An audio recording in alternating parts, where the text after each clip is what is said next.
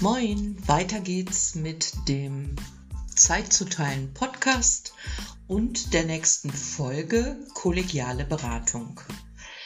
Kollegiale Beratung ist eine Form der Intervision, aber bevor ich euch hierzu etwas Näheres erzähle, möchte ich erstmal die Begriffe Coaching, Supervision und Intervision nebeneinander stellen, weil man sich oft fragt, was ist eigentlich der Unterschied?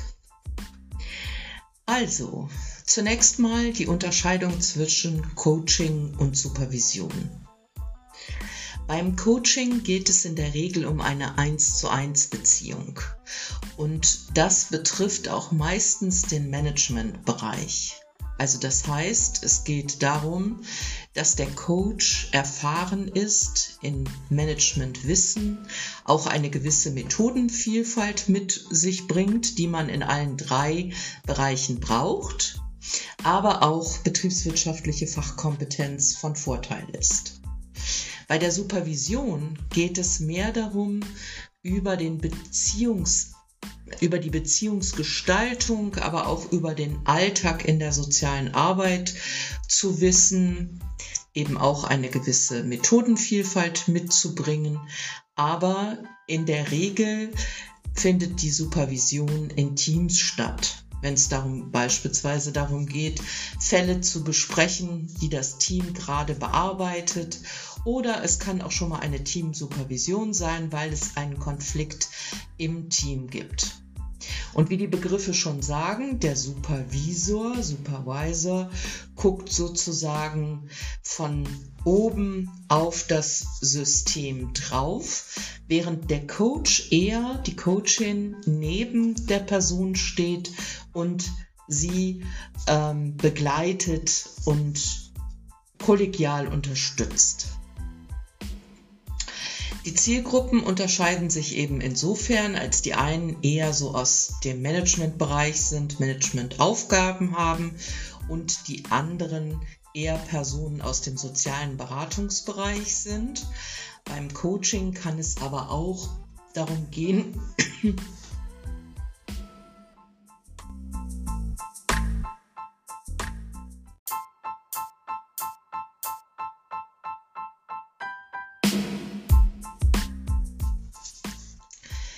dass ähm, Personen begleitet werden, weil sie sich beispielsweise beruflich neu orientieren. Und ähm, das Ganze findet auf Augenhöhe statt. Das ist immer wichtig. Das gilt sowohl für die Supervision als auch für den Coach, als auch für die Intervision.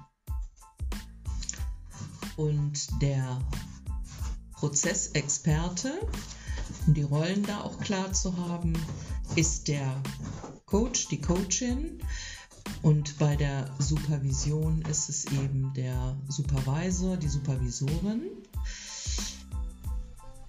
Aber der Klient, die Klientin ist der Selbstexperte, die Selbstexpertin. Und das gilt eben auch für beide Vorhaben. Beim Coaching geht es um die Konzentration auf Managementaufgaben als Hilfe zur Selbsthilfe, während es bei der Supervision um die Konzentration auf Sachfunktionen geht, also auf die Beziehungs- oder Beratungsgestaltung. Die Prozessverantwortung liegt bei beiden beim Prozessexperten, der Prozessexpertin, also entweder Coaching oder Supervisorin und die Ergebnisverantwortung bei Klientinnen und Klienten. Was unterscheidet nun die kollegiale Beratung bzw. die Intervision von Coaching und Supervision? Die Intervision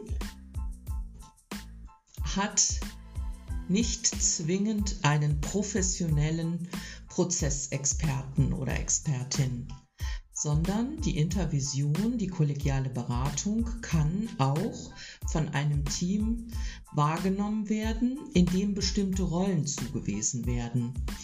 Also da kann eine Zeitnehmerin dabei sein, da kann, können Beraterinnen dabei sein, da kann ein, eine Fallgeberin dabei sein. Also wenn ein Team beispielsweise einen Fall besprechen möchte, aber der nächste Supervisionstermin dauert noch eine Weile, dann kann die kollegiale Beratung bzw. die Intervision hier sehr gut genutzt werden, um das eben als Team auch anzugehen. Wichtig ist aber dabei, dass man sich eine Zeit setzt und sich trifft und eine geeignete Atmosphäre schafft, sich in einer Runde zusammensetzt beispielsweise. Und dann ist die Empfehlung, in fünf Schritten vorzugehen.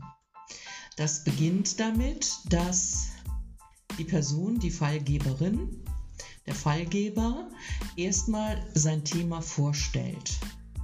Also beispielsweise, es hat einen schwierigen Fall gegeben, ein ähm, Kind ist sehr aggressiv geworden, hat um sich geschlagen und die Frage war nun im Team, wie soll mit diesem, mit dieser Situation umgegangen werden, beziehungsweise was müssen hier auch Konsequenzen sein, wie kann die Elternarbeit aussehen, ist das Jugendamt einzuschalten und so weiter.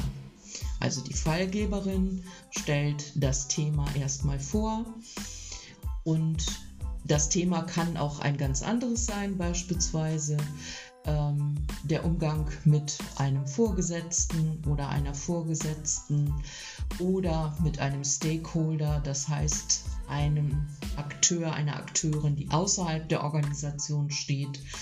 Also die kollegiale Beratung, die Intervision kann für unterschiedliche Themen genutzt werden. Nachdem die Fallgeberin jetzt dieses Thema vorgestellt hat, geben die anderen ihre Anregungen dazu.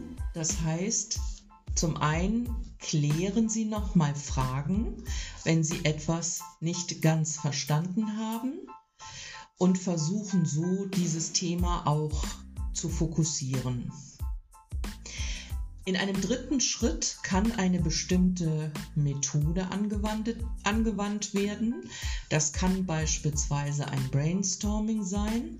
Und in diesem Brainstorming können Alternativen für eine mögliche Konsequenz, für eine Handlung, die dem Ganzen folgt, ähm, zusammengetragen werden. In dieser Situation ist es so, dass die Fallgeberin, der Fallgeber einfach nur zuhört. Also erstmal kein nichts kommentiert, sondern einfach nur zuhört. Dann schauen sich die Gruppenmitglieder gemeinsam an, was jetzt zusammengetragen worden ist, was diskutiert worden ist und geben aus diesem Fundus ein oder zwei Empfehlungen an die Fallgeberin, an den Fallgeber. Und in einem fünften Schritt hat dann der Fallgeber, die Fallgeberin die Möglichkeit zu reflektieren, was hat er oder sie gehört was wird er oder sie jetzt daraus machen? Was nimmt sie sozusagen mit? Was kann der nächste Schritt sein? Wenn nicht viel Zeit ist, kann diese ganze Einheit innerhalb von 30 Minuten stattfinden. Wenn mehr Zeit ist, kann entweder ein zweiter Fall angeschlossen werden oder eben auch etwas ausführlicher mit anderen Methoden noch, ein, noch weiter diskutiert werden. Wichtig ist aber zu fokussieren und auch dann im Abschluss einen konkreten weiteren Schritt zu haben, der bei einem möglichen nächsten Treffen dann wieder reflektiert werden kann. Fünf Schritte der Intervision, der kollegialen Beratung, die sich dadurch unterscheidet, dass eben kein professioneller Prozessbegleiter dabei ist, sondern das Team ad hoc zusammenkommen kann um in einem Zeitraum von 30 Minuten in fünf Schritten ein konkretes Setting zu gestalten und einen Fall zu besprechen.